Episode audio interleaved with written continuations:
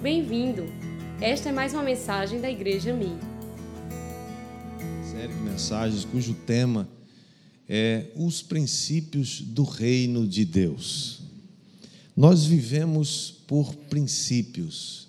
Nós não vivemos por aquilo que a gente vê, nós não vivemos pelas circunstâncias, nós não vivemos pelas notícias que nos chegam, nós vivemos a partir dos princípios. Princípios são trilhas, princípios são direções, princípios funcionam, são vida. E se a gente aplica na nossa vida, eles vão produzir uma vida abundante que Jesus nos prometeu. Você crê nisso? Amém. Amém. Então vamos orar antes da gente prosseguir. Pai, te damos graças pela tua bendita, santa e eterna palavra. Tua poderosa palavra que é viva e eficaz. Peço que o Senhor abençoe a vida de cada um agora, em nome de Jesus. Pai, traga entendimento, sabedoria, compreensão, que a unção do teu Espírito, Senhor, aquela instrução que só o Espírito Santo pode nos dar, vem agora e conecte o nosso espírito e o Espírito Santo diga, fale aquilo que ele deseja falar à igreja hoje. Nós temos ouvidos abertos, Senhor, abre nosso entendimento e cela também agora esse lugar com a tua presença abençoadora proibimos toda ação maligna, toda distração, interferência do inimigo, não só aqui, mas em todos os lugares onde essa transmissão está chegando. Sejamos todos abençoados e guardados na tua palavra, em nome do Senhor Jesus te pedimos. Amém e amém. Abra sua Bíblia comigo em Lucas, capítulo 6, verso 38. Lucas, capítulo 6, verso 38. Você que tem sua Bíblia, gostaria que você mantivesse sua Bíblia aberta. Nós vamos ler muitos textos hoje, porque é a palavra de Deus que tem autoridade. Sempre vai ser assim, é a palavra de Deus que tem autoridade. Então, nós vamos ler muitos textos hoje. Esse versículo diz: Dai e dar-se-vos-á, boa medida, recalcada, sacudida, transbordante, generosamente vos darão, porque com a medida com que tiverdes medido, vos medirão também. O subtema da nossa mensagem de hoje é Princípios do reino de Deus dar. Semana passada, na primeira parte dessa mensagem, nós vimos que Deus é dono de tudo. Amém? Você crê que Deus é dono de tudo? Amém. Nós não somos dono de nada. Que bom, né, que não somos donos. Somos de Deus, somos mordomos. E que a primeira coisa que Deus nos deu como mordomos foi trabalho. Diga, glória a Deus. Trabalho é uma bênção. Trabalho nos foi dado no jardim do Éden quando não havia nem pecado ainda. Portanto, aqueles que dizem, né, que pecado, que trabalho é resultado do pecado, não lê a Bíblia, não conhece a palavra, não conhece a história. O trabalho foi dado muito antes do pecado entrar no mundo.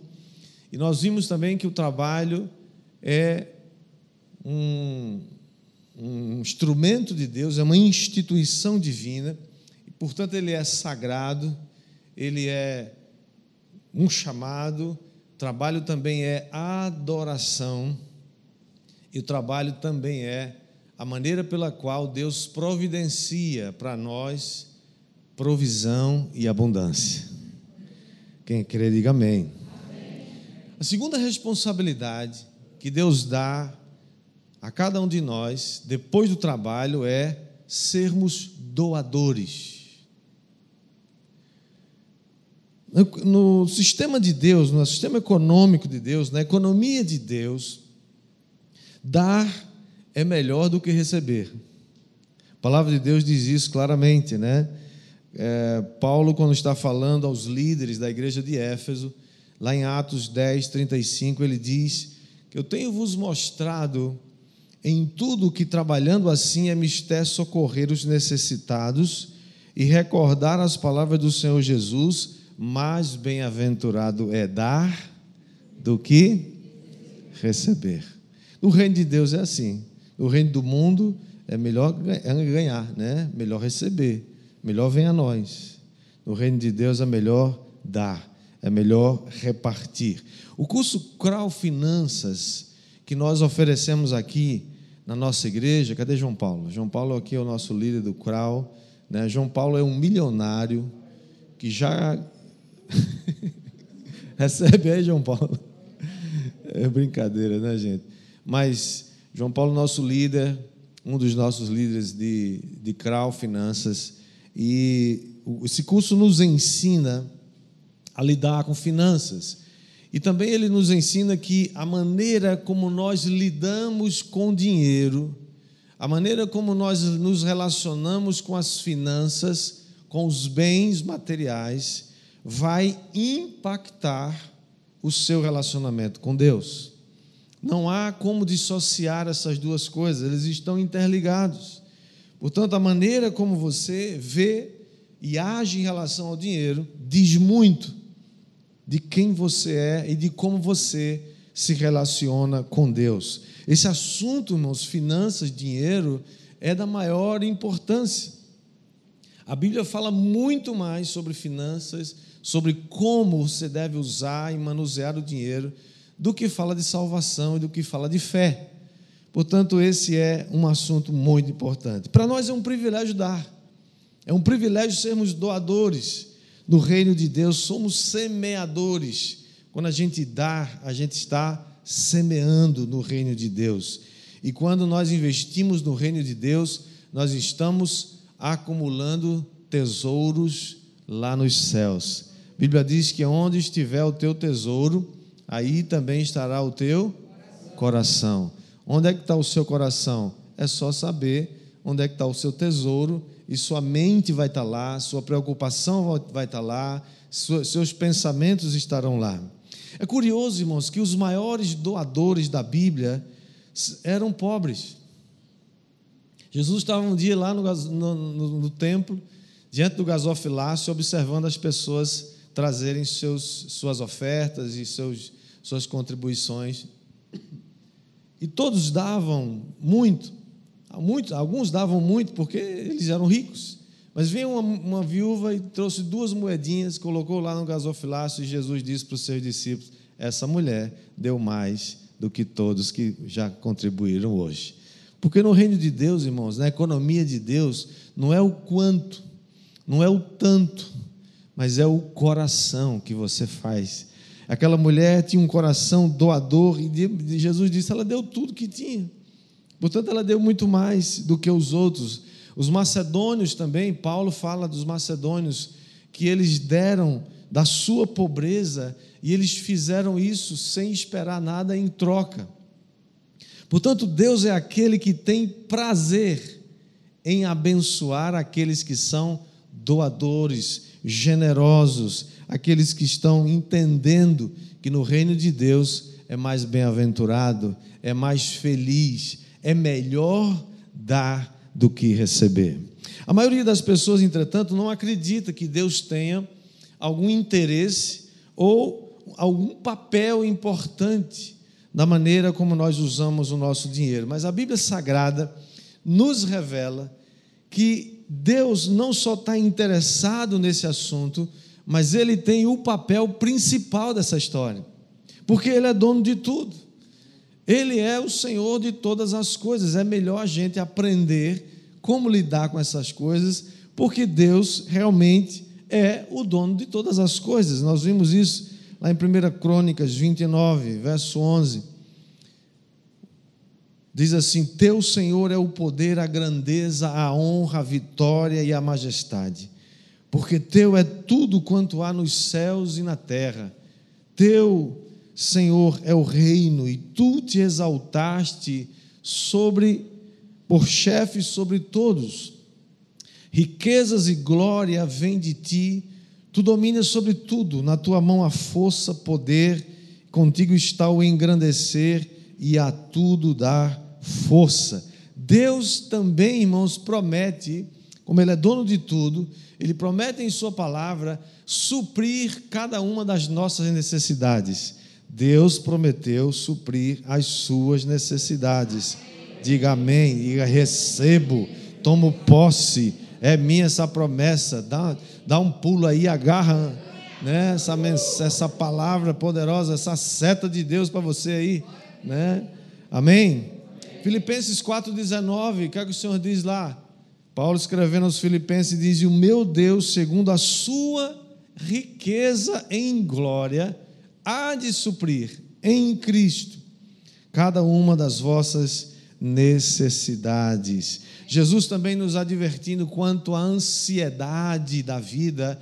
Em Mateus 6,31 ele diz: Não vos inquieteis dizendo o que comeremos que beberemos ou com que nos vestiremos, porque os gentios é que procuram todas essas coisas, pois vosso Pai celeste sabe que necessitais de todas elas.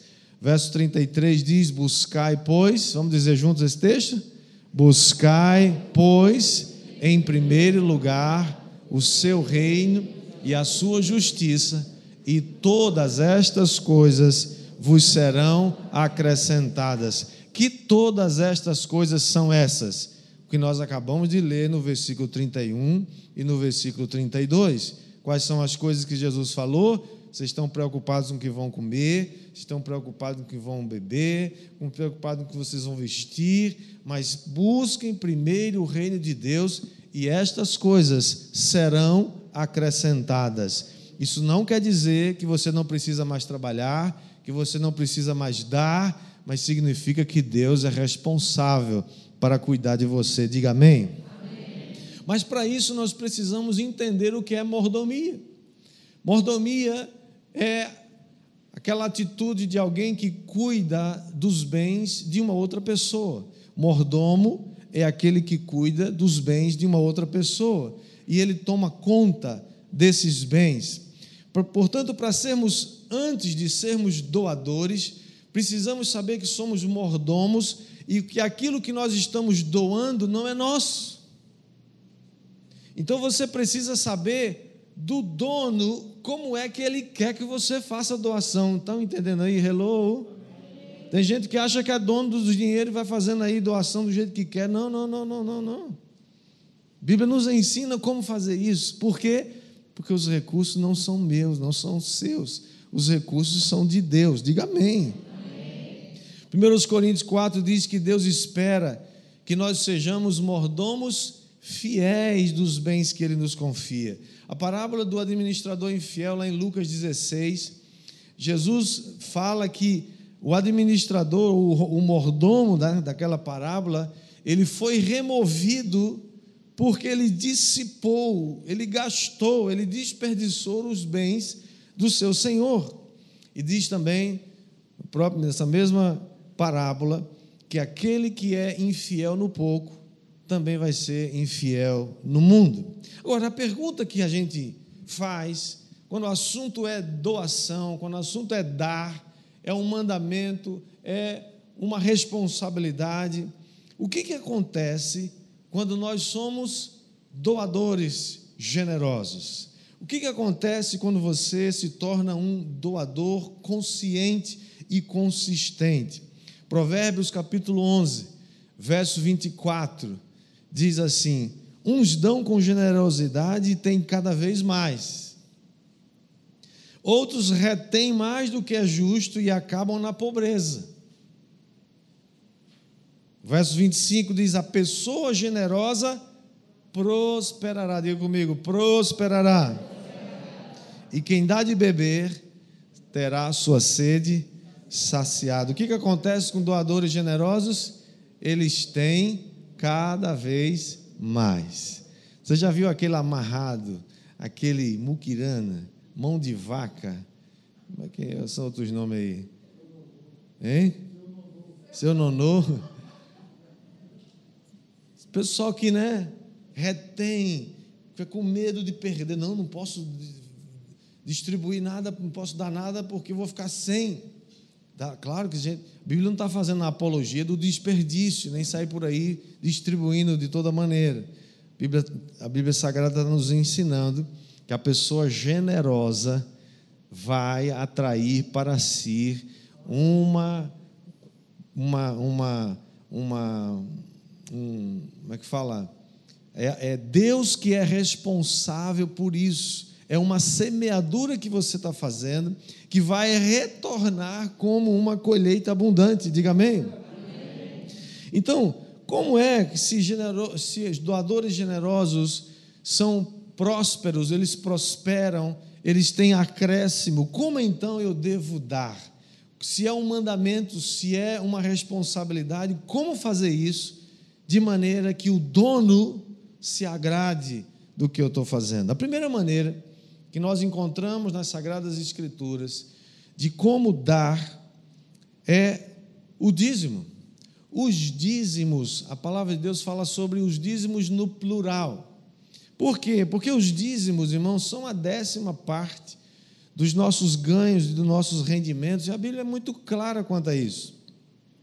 Aliás, quando ela fala sobre isso, ela diz que não entregá-los, não entregar os dízimos se constitui num roubo. É isso que a Bíblia está falando. Vamos ver aqui o texto.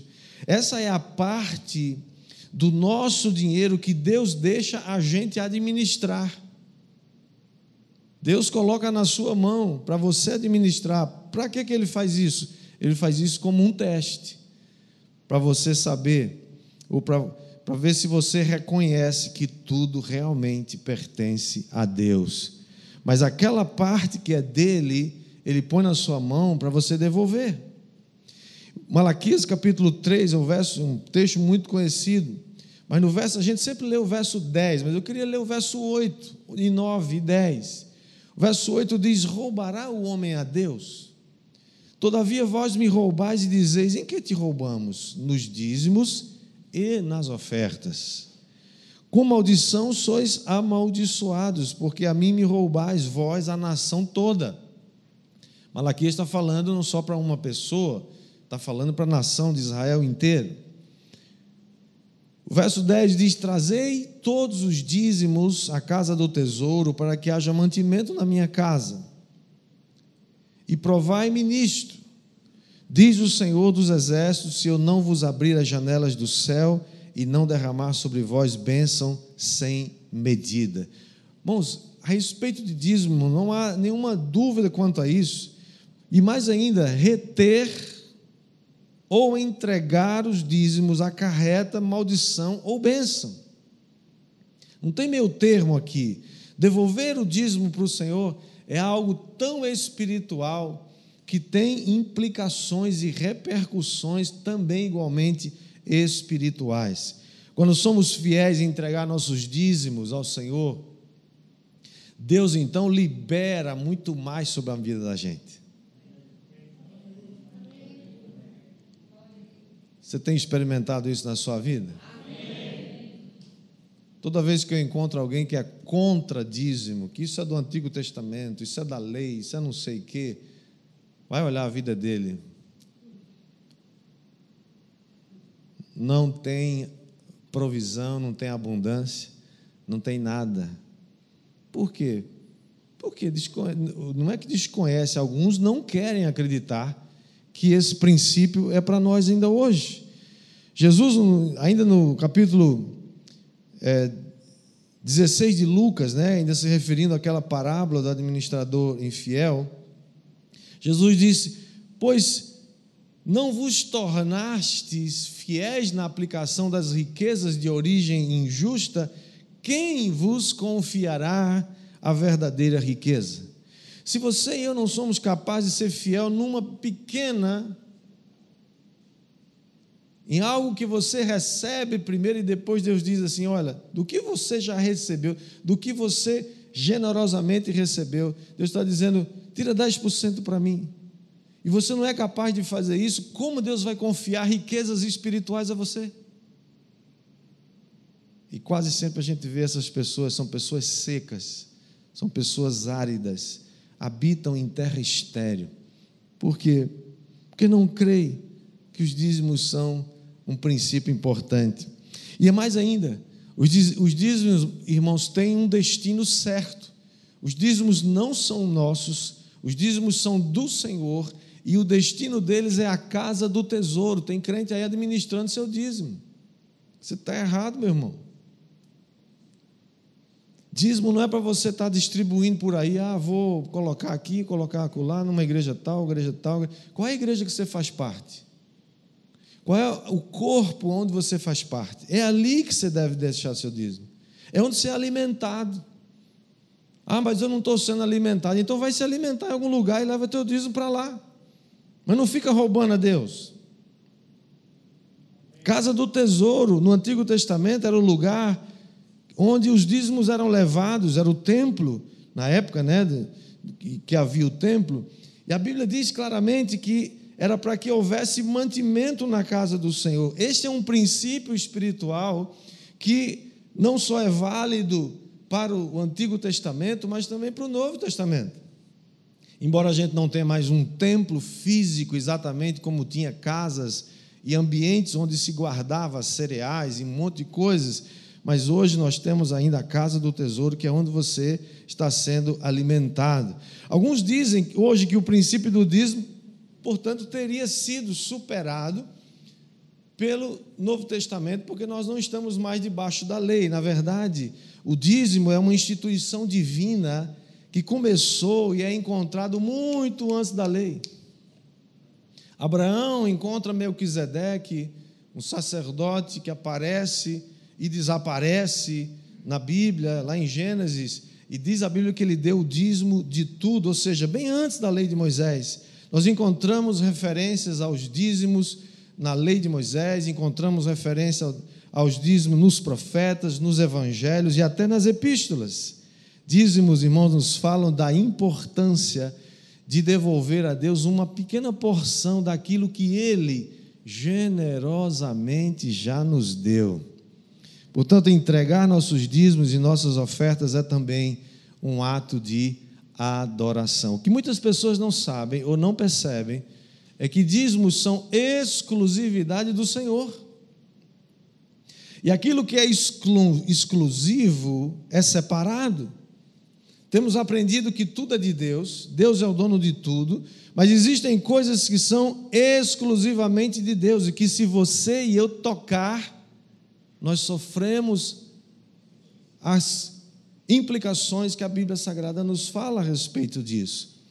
Você lembra no jardim do Éden havia uma árvore que era só de Deus. Todas as árvores estavam disponíveis e Deus disse: "Vocês podem comer de tudo, toquem tudo que vocês quiserem aqui, só não naquela árvore, aquela é minha. Não toca naquela." Mas Deus não proibiu Adão e Eva de tocar. Deus não fez uma cerca. Deus não colocou, não colocou câmaras para vigiar e nem colocou alarmes para Eva e Adão não poderem tocar naquela árvore. Assim é o dízimo. Deus não coloca proteção, Deus não desconta já na fonte, né, como o imposto de renda faz, né, nos salários. Deus não, não colocou uma cerca dizendo, epa, isso aqui é meu, ninguém pode tocar. Não, Deus põe na sua mão. Sabe por quê, irmãos? Porque nós somos seres morais, tomamos decisões, fazemos escolhas. Deus diz: escolha, está diante de você. Tome a decisão correta. Escolha a bênção. Adão, quando tocou naquela árvore, foi amaldiçoado. O dízimo, irmãos, é de Deus, mas ele não impede que nós toquemos no dízimo. E por último, os dízimos são também primícias. A Bíblia fala, irmãos, muito sobre primícias. Né? Logo no início, a própria lei de Moisés falava sobre que as primícias dos primeiros frutos da sua terra você trará a casa do Senhor teu Deus. Êxodo 34, 26. Os primeiros frutos, portanto, devem ser oferecidos, devem ser levados à presença de Deus. Deus é enfático nisso. Deus fala sobre isso, é uma forma de honra. Honrar a Deus com as suas primícias. Tem gente que faz assim: recebe o salário, recebe. Né, empresários têm retirada da empresa, outros têm ganhos, etc. E aí tem gente que faz o orçamento dele todinho, tudo, tudo, tudo, tudo, põe tudo, tudo. Se sobrar, ele dizima. Deus entende, para que, que Deus precisa disso? Né?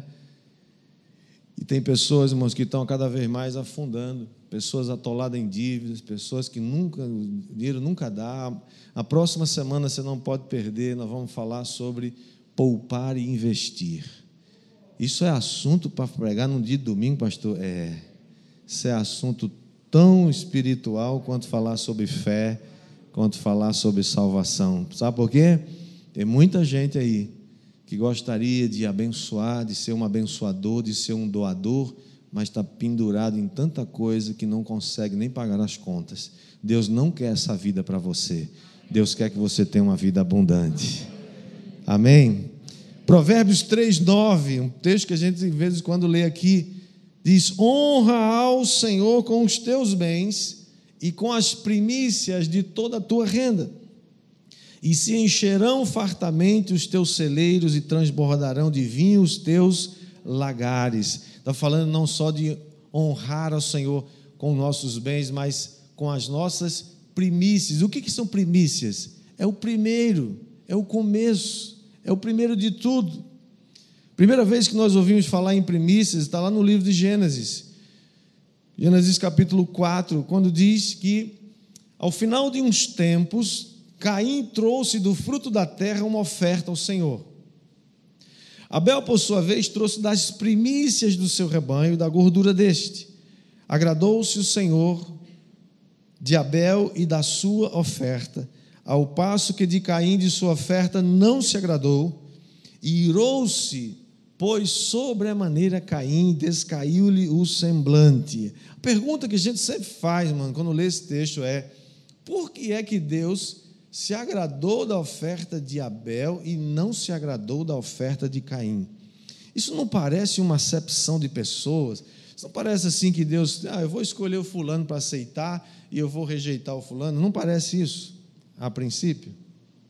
Mas não é isso que acontece. Aliás, o texto diz que Deus não se agradou de Caim e nem da sua oferta. Mas, ao contrário, nós podemos ver claramente que a verdade é que a oferta de Caim não procedeu de fé. A oferta de Caim foi algo que ele trouxe do fruto da terra depois de um tempo. Quanto tempo esse tempo? A gente não sabe. Se foi depois de um mês, de dois meses, de seis meses. Foi um dia lá. Um dia ele achou assim: ah, eu vou levar uma oferta para o Senhor. Enquanto que Abel decidiu levar das primícias do seu rebanho a oferta de Caim, irmãos, talvez tenha sido até muito maior do que a de Abel. Mas não é o quanto você faz, é como você faz. Você faz com o coração para Deus, dizendo: Senhor, obrigado. Obrigado porque o Senhor me deu. Eu posso tirar uma parte aqui, primeiro para o Senhor.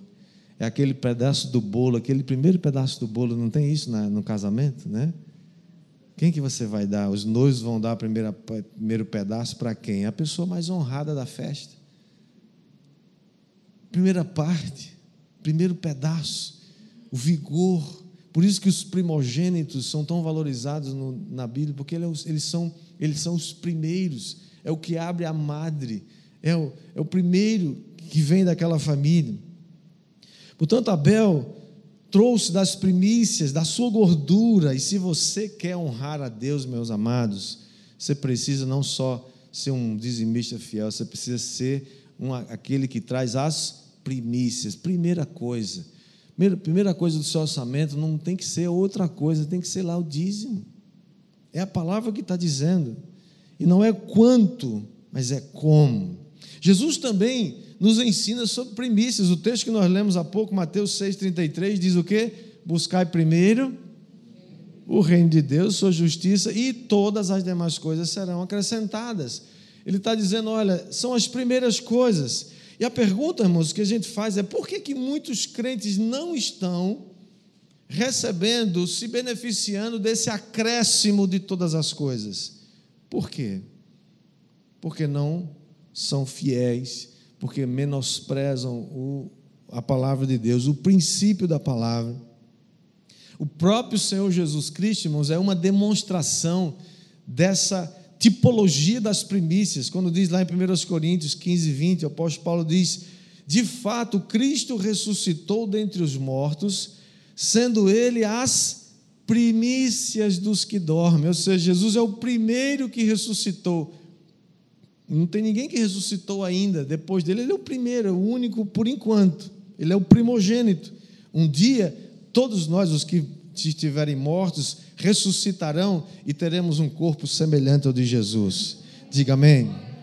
No entanto, o profeta Malaquias, quando falou sobre dízimos, ele falou também sobre as ofertas. Quando ele falou que o povo de Israel estava roubando, ele também incluiu as ofertas. Não somente ele falou da retenção do dízimo, mas ele falou também da retenção das ofertas. Então, a segunda maneira que nós encontramos nas Sagradas Escrituras de dar, de sermos doadores, é através das ofertas.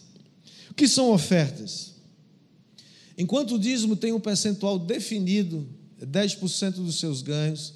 As ofertas, elas não têm um percentual definido, elas são além do dízimo e elas também são uma expressão voluntária do seu amor por Jesus e pela sua obra. É algo que brota do seu coração. Enquanto os dízimos têm um destino certo e, e, e o destino deles é a casa do tesouro, as ofertas, essas sim, podem ir para o reino de Deus. Você pode dar uma oferta lá para o irmão Elimar em, em Paraguai? Pode, claro. Você pode abençoar um ministério? Pode. Você pode mandar para um missionário que está lá na África, está lá nos ribeirinhos, está lá? Pode, deve. São, são expressões que abençoam o reino de Deus. Você pode aplicar isso em ministérios que estão promovendo o reino de Deus, a evangelização? Claro que pode. Propagação do evangelho. As ofertas, portanto, irmãos, são fruto de um coração generoso. E mais ainda, irmãos, as ofertas funcionam como sementes. Enquanto os dízimos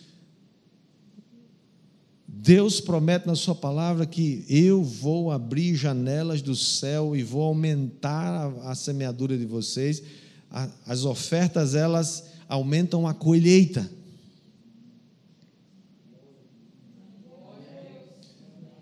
Você sabe por que tem gente estagnada? Porque só dizima, não oferta. Ofertas são sementes, são uma semeadura e terão uma colheita proporcional a sua semeadura. O que é que diz o texto de 2 Coríntios 9,6? Ele diz: Aquele que semeia pouco, pouco também ceifará. Mas aquele que semeia com fartura, com abundância também ceifará. Você sabe por que a gente tem dificuldade de fazer isso? Porque a gente não acredita que vai dar certo. E aí aquilo que não é objeto de fé não funciona no reino de Deus. Se você não crê, não dê não. Falar, podia falar que nem o pastor João Rosanildo, né? Se você crê, dê. Se você não crê, dê também. Mas se você não tem fé, isso não vai, né? Isso não vai te ajudar nisso. Uma outra maneira, irmãos, que nós vemos nas Escrituras de fazer uma doação, além dos dízimos e das ofertas, é aquilo que nós chamamos de atos de generosidade, que vão além dos dízimos e vão além das ofertas. Atos de generosidade também são sementes poderosas. E a primeira delas que a Bíblia fala são as esmolas. Esmolas têm um, uma conotação né, um pouquinho pejorativa, né? uma, fala de esmola, assim, uma coisa meio sem dignidade, né? Mas a Bíblia fala sobre isso. Enquanto os dízimos têm o destino da casa do tesouro e as ofertas têm o destino do reino de Deus, as esmolas ou atos de generosidade se destinam a pessoas pobres e necessitados, sejam eles cristãos ou não. Amém? Claro que a Bíblia diz que a gente deve ter cuidado primeiro dos da família da fé, mas não diz que é só para eles, diz que são para todos. As esmolas são uma expressão da nossa compaixão, da nossa misericórdia para com aqueles que estão passando necessidades. Irmãos, só sabe o valor de uma de um ato de generosidade, de, uma, de um ato de bondade, é, quem, quem passa por uma necessidade. Algo que a pessoa. O que, que é uma. Que, que é alguém passar por uma necessidade? É alguém passar por uma situação que não tem jeito para ela. Ela não tem recurso para resolver aquilo. Ela não consegue sair daquilo sem ajuda. E alguém que chega e abençoa e ajuda. E isso tem, um, isso tem um poder, não só de abençoar essa pessoa e a família dela, mas tem um poder diante de Deus. Você sabia que, além das orações que chegam diante de Deus, esmolas também chegam diante de Deus? Dia chegou um anjo na frente de Cornélio, lá em Atos capítulo 10, diz que o anjo chegou e falou assim: Cornélio, as tuas. Cornélio nem judeu era, era um centurião romano. E o anjo diz assim: Cornélio, as tuas orações e as tuas esmolas chegaram até Deus. E Cornélio se torna o primeiro gentil a se converter. O primeiro derramamento do Espírito Santo fora do, do rei do povo de Israel foi na casa de Cornélio, porque as suas esmolas e as suas orações estavam chegando diante de Deus. Esmolas, irmão, não é somente aquela, aquela moedinha que eventualmente a gente dá num sinal. Esmolas são coisas que Deus está vendo, são coisas que sobem diante do Senhor para a memória. Cuidado, portanto, para com os pobres sempre foi uma instituição bíblica, desde o Antigo Testamento. Havia uma instituição na lei de Moisés que dizia o seguinte, lá em Levíticos 19, verso 10, diz que aqueles que colhiam não deveriam colher em toda a vinha, né? Não seja rigoroso demais ao fazer a colheita da sua vinha e nem volte para recolher os cachos, né? As uvas que ficaram pelo caminho. Por quê? Porque você deveria, eles deveriam deixar aquilo para os pobres e para os estrangeiros necessitados. Eu sou o Senhor, foi uma ordem do Senhor. Mas isso vale para hoje também. Repartir um pouco daquilo, né? E olha a promessa de Provérbios 19, 17.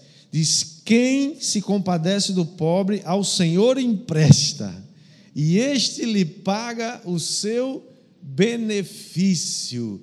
Você já imaginou emprestar para Deus? Será que ele vai ficar devendo alguém? Ele vai devolver e vai devolver assim abundantemente. Quem recebe aí? Portanto, não amparar o pobre e o necessitado também é considerado um pecado grave. Ezequiel 16, 49 fala de Sodoma. A gente, quando fala de Sodoma e Gomorra, sempre vem à nossa mente o pecado da depravação, e era também. Mas aqui revela que Sodoma era uma cidade soberba, tinha fartura de pão, tinha prosperidade, tinha tranquilidade, mas ela nunca amparou o pobre e o necessitado. Portanto, irmãos, essa é uma das atribuições de cada um de nós, como individualmente e como igreja também. O celeiro de José é uma dessas ações, não é a única, é uma delas. Nós temos alimentos aqui para ajudar pessoas que estão passando por dificuldades. E a maioria delas são anônimas, não precisa nem saber quem foi e nem quem leva. Por quê? Porque não, é, não estamos interessados em dizer quem foi, nem quem deu. Quem, e, e quem abastece o celeiro de José somos nós mesmos. Não tem nenhuma, não tem nada de governo aqui, programa de nada disso. É você, sou eu, que toda semana tira um pouquinho. Quando você trouxer, da próxima vez que você trouxer algo para o celeiro de José, se lembre, eu estou cumprindo um mandamento. Estou cuidando de pessoas necessitadas, que eu nem sei quem é, mas Deus conhece. E Deus sabe, isso é uma oferta suave diante de Deus. Diga amém. Há uma promessa também em Salmo, para quem acode o necessitado. Salmo 41, verso 1 diz: Bem-aventurado o que acorda o necessitado, o Senhor o livra no dia do mal. Você quer ser livre do dia do mal? Que maravilha, hein? Que Deus está livrando quem? Quem acorda o necessitado. Então você se qualifica para isso. O Senhor o protege, preserva-lhe a vida. Verso 2: E o faz feliz na terra, não o entrega à descrição dos seus inimigos. E verso 3: O Senhor o assiste no leito da enfermidade, e na doença lhe afofas a cama. Olha só que promessa poderosa. Mas há um outro ato de generosidade, além dos, das esmolas, eu incluí aqui o serviço. O que é o serviço? Servir.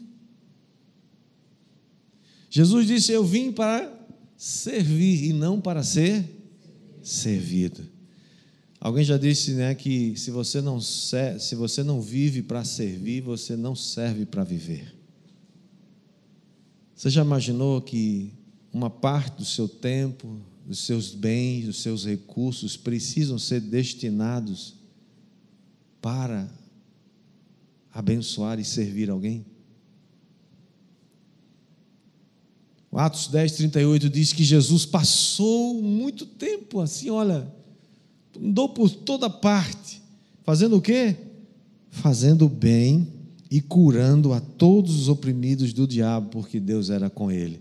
Irmãos, um dos maiores serviços que a gente pode prestar à nossa geração é saindo por aí fazendo bem, curando o povo. Receba, receba, receba. Impor nas mãos sobre os enfermos, eles sendo curados, imagina. Queimando o capeta, queimando o vírus, queimando não sei o quê, trazendo um serviço abençoado. Outra coisa, terceiro ato de generosidade, atenção. Você sabia que a atenção custa tão pouco e tem um, um poder imenso? O que é atenção? Você dá atenção a alguém. Sabia quem são mais uh, carentes de atenção são os mais idosos, né? Que já estão mais cansados, já ficam mais em casa. E tantas pessoas, não só eles, que às vezes estão precisando só de um, alguém para ouvir. Já imaginou que você sentar junto de alguém e ouvir por um tempo é um serviço, é um ato de generosidade que Deus não é injusto para perceber e te abençoar e te devolver isso cem vezes mais? Vivemos num mundo corrido, corre, corre, corre, né? Todo mundo não tem tempo para nada. Agora a quarentena quebrou tudo isso. A gente teve que arrumar tempo para ficar em casa, né? Mas quanto pode ser poderoso você ouvir a história de alguém, ouvir os causos de alguém, né? especialmente aqueles mais idosos que têm muita história para contar e tem muito pouca gente para ouvir as histórias deles. Né? Como isso pode ser poderoso. Você quer ver outra coisa? Outro ato de generosidade? Resolver um problema para alguém. Mais uma vez, é uma necessidade. Pessoas que não conseguem resolver um problema e às vezes você pode. Não só falando de dinheiro, estou falando de alguma coisa que você pode resolver. Já viu uma coisa? Tem pessoas que não têm com quem deixar os filhos e nunca saem, conseguem sair de casa para ir tomar um sorvete. Você já imaginou ficar um dia, de se oferecer e dizer: Olha, posso ficar com seus filhos sexta-feira ou sábado, para vocês darem um, um, dar um passeio né? Tem tanta gente estressada por conta dessa, dessa clausura aí, não é verdade? Filhos, crianças que estão loucos para sair de casa. Talvez seja o contrário, né? eu vou levar teus filhos para passear. Você tem um pouquinho de paz e sossego por um tempo. Serviço, resolver um problema. Às vezes é uma questão de saúde. Pessoa não tem, irmãos, quanta gente ficou agora privada de informações importantes a respeito dessa pandemia. Continuamos ainda sendo enganados por essa OMS o tempo todo. Esses, essa turma aí que, que não tem vergonha para se esconder atrás de, de, de posturas de autoridade, escondem remédios que poderiam salvar pessoas. Você pode ser alguém que pode dar vida a alguém. Você pode ser alguém que vai se opor a esse genocídio que estão tentando fazer no Brasil e no mundo. Um serviço, resolver o problema de alguém, arrumar um remédio para ela. Irmãos, isso tem um. Isso é uma semente que vai voltar para você poderosamente uma colheita absurda de bênção sobre a sua vida. Porque Deus é fiel para fazer isso. Você quer ver outra coisa? Que você pode. É um ato de generosidade, talvez seja o maior dos atos de generosidade que você pode ter por uma pessoa, orar por ela. Oração. Gastar tempo em oração por alguém. Ora por ela. Gasta tempo em oração. Deus vai ouvir sua oração. Diga amém. amém. Você quer ver outra coisa? Elogio. Você sabia que elogio é um serviço, é um ato de generosidade, é um ato de bondade? Elogio é você falar bem de alguém. E você não precisa mentir, nem enganar, nem, nem, nem inventar. Você pode falar o que é verdade a respeito daquela pessoa. Como soa como música isso? quando você fala bem de alguém. Você diz o fulano, que fulano, gente boa demais, né? Fulana, meu Deus, mulher de Deus. Contar histórias que que levantam, que abençoam. Você está elogiando, você está falando bem, você está né, levantando a, a pessoa diante das outras. E por último, outro ato de de generosidade, que nós poderíamos passar aqui muito tempo falando de muitos atos de generosidade, mas o último é investir na vida de alguém.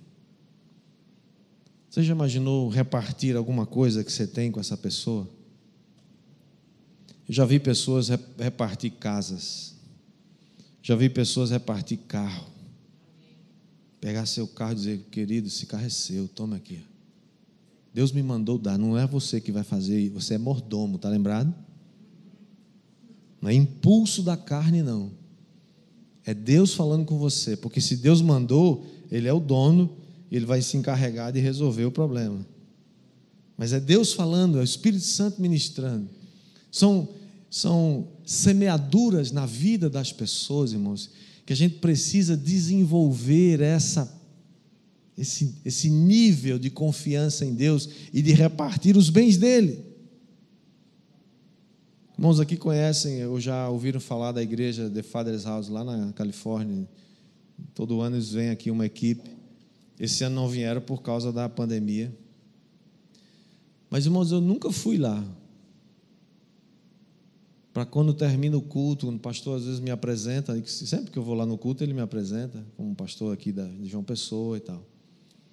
Quando termina o culto, mas eu nunca fui lá para. Pelo menos um irmão chegar para mim e falar assim: Pastor, isso aqui é para abençoar a sua vida. E põe lá meu bolso: 50 dólares, 20 dólares, 100 dólares. Eles fazem isso não é porque são ricos. A gente tem uma ideia muito errada a respeito dos Estados Unidos, acha que todo mundo é rico. Né? Eles são muito trabalhadores, isso é verdade.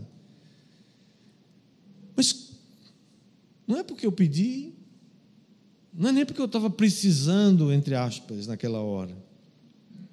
Mas é porque aquilo é um ato de generosidade, aquilo é, um, aquilo é uma oferta diante de Deus. E Deus está vendo aquilo e Deus vai retribuir aquilo. Você já imaginou chegar assim? Pergunta para o Senhor: Senhor, quem é que eu vou abençoar essa semana? Me diga quanto do teu dinheiro eu vou separar para abençoar alguém que é filho teu ou filha tua. Não é algo que eu faço porque eu sou, né? É algo que Deus está ministrando no nosso coração. Repartir bens, propriedades era uma prática na igreja primitiva. Eles vendiam inclusive alguns bens, e colocavam o dinheiro aos pés dos apóstolos para que aquilo fosse distribuído. Sabe por quê, irmãos? Aqueles irmãos compreenderam que a vida não se define somente aqui na terra. Isso aqui é uma chuva, nós estamos passando um tempo. Nós estamos levantando e estamos mandando recursos lá para cima, nós estamos juntando tesouro nos céus. Agora, toda vez que você faz um ato de bondade, um ato de generosidade, como você faz como Jesus fazia, andando por toda parte, fazendo o bem, curando a todos os oprimidos do diabo, fazendo atos de generosidade. Deus está vendo e você está semeando no reino de Deus. Quem está entendendo isso, diga amém. Queria fazer dois desafios para você hoje. Primeiro, Pergunte para o Senhor. E essa semana você vai fazer um ato de generosidade. Você vai fazer alguma coisa e olha, especialmente para aquelas pessoas que jamais vão poder te devolver. Que quando a gente faz para quem pode devolver, a gente pode ser pago, não é verdade? Você faz para alguém que você convida alguém de bem da vida e para sua casa, comer na sua casa, fazer alguma coisa, eles podem depois te chamar para você comer na casa dele, ele já pagou, está tudo certo. Agora, quando você faz algo para alguém que não pode te devolver, pode ter certeza, vai entrar naquela conta que Deus está olhando o necessitado e está dizendo: pode deixar comigo, que agora a conta é comigo, a conta pode mandar para mim, a conta pode deixar que eu vou resolver. Você acha que Deus vai ser fiel nessa nessa abundância, nessa provisão aí, sim ou não? A outra coisa que eu gostaria de fazer, por isso que eu deixei o, deixamos o ofertório por último hoje, porque nós vamos fazer essa semana, eu não sei aonde nem quem, mas nós vamos orar e Deus vai mostrar. E se você quer participar de um, uma semente, de uma semeadura, que nós vamos fazer na vida de alguém ou de alguma igreja, eu não sei ainda. Não vai ser a igreja Mi, vai ser alguém que Deus vai mostrar.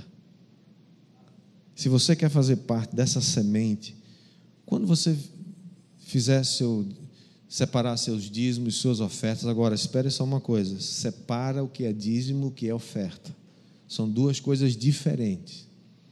Dízimos são da casa do tesouro. Separa isso. Nós não vamos mexer nisso. Não podemos tocar nisso, tá? Isso aqui é para a casa do Senhor. Das ofertas, você pode tirar uma parte, o que o Espírito Santo falar com você ainda hoje. E na hora que você for participar dos dízimos e ofertas, você escreve, você anota, olha, isso aqui é minha semente. Você escreve assim, semente.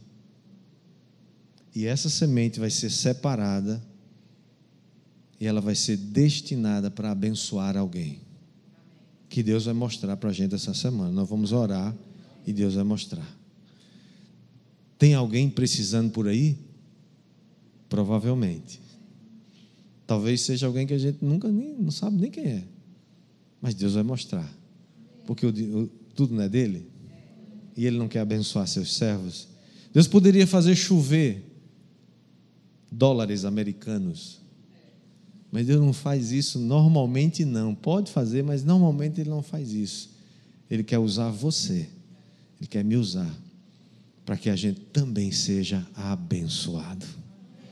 Porque é assim que a palavra de Deus diz: dar é melhor do que receber.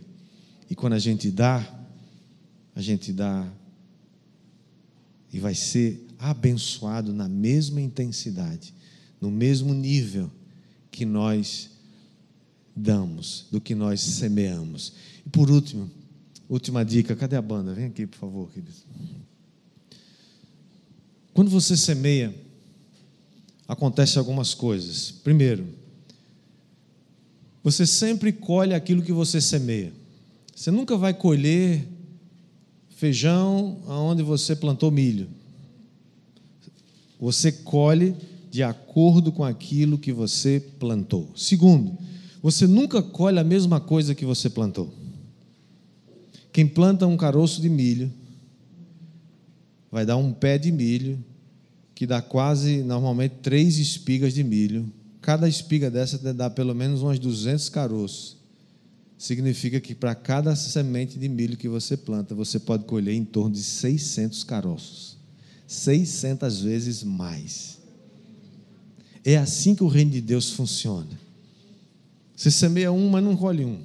Você colhe muito mais. Agora, quem não semeia nada, não vai colher nada. Quem semeia pouco, vai colher pouco, mas colhe. E quem semeia muito, vai colher muito. Terceira dica: não coma jamais a sua semente. Sementes não são feitas para serem comidas, não, não é consumo. Sementes existe para você semear. Porque Deus é aquele que dá a semente, dá o pão para comer, mas dá a semente também para a gente plantar.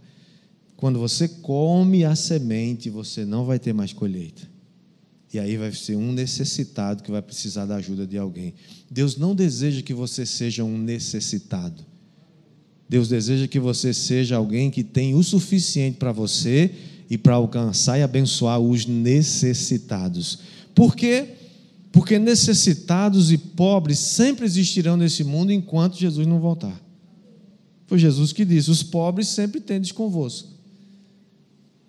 Mas Deus não deseja que você seja um pobre, um necessitado. Deus deseja que você tenha suficiente, abundância, prosperidade, para você ter para você e abençoar o próximo.